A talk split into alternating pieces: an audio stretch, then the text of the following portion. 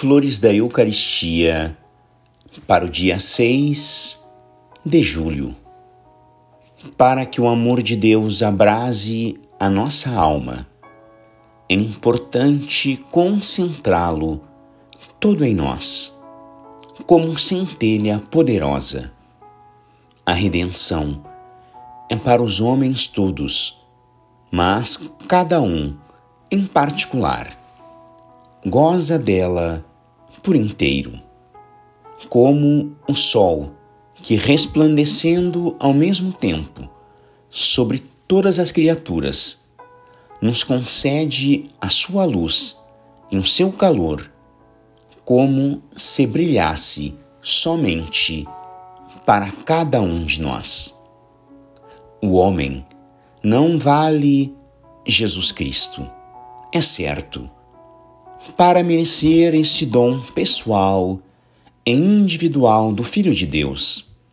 Mas, se Jesus Cristo quer amar a criatura mais do que ela merece, se Jesus Cristo quer praticar excessos de amor para lhe conquistar, a cruz e a Eucaristia são, na verdade, excessos quem o impediria?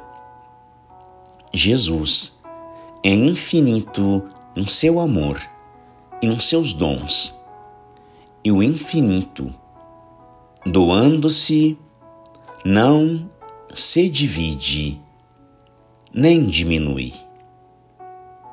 Graças e louvores sejam dadas a todo momento ao Santíssimo e Diviníssimo Sacramento o Senhor esteja convosco.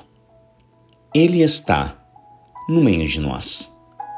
Por intercessão no coração imaculado de Maria, São Pedro Julião Eimar, um apóstolo da Eucaristia, abençoe-vos o Deus Todo-Poderoso, Pai e Filho e Espírito Santo.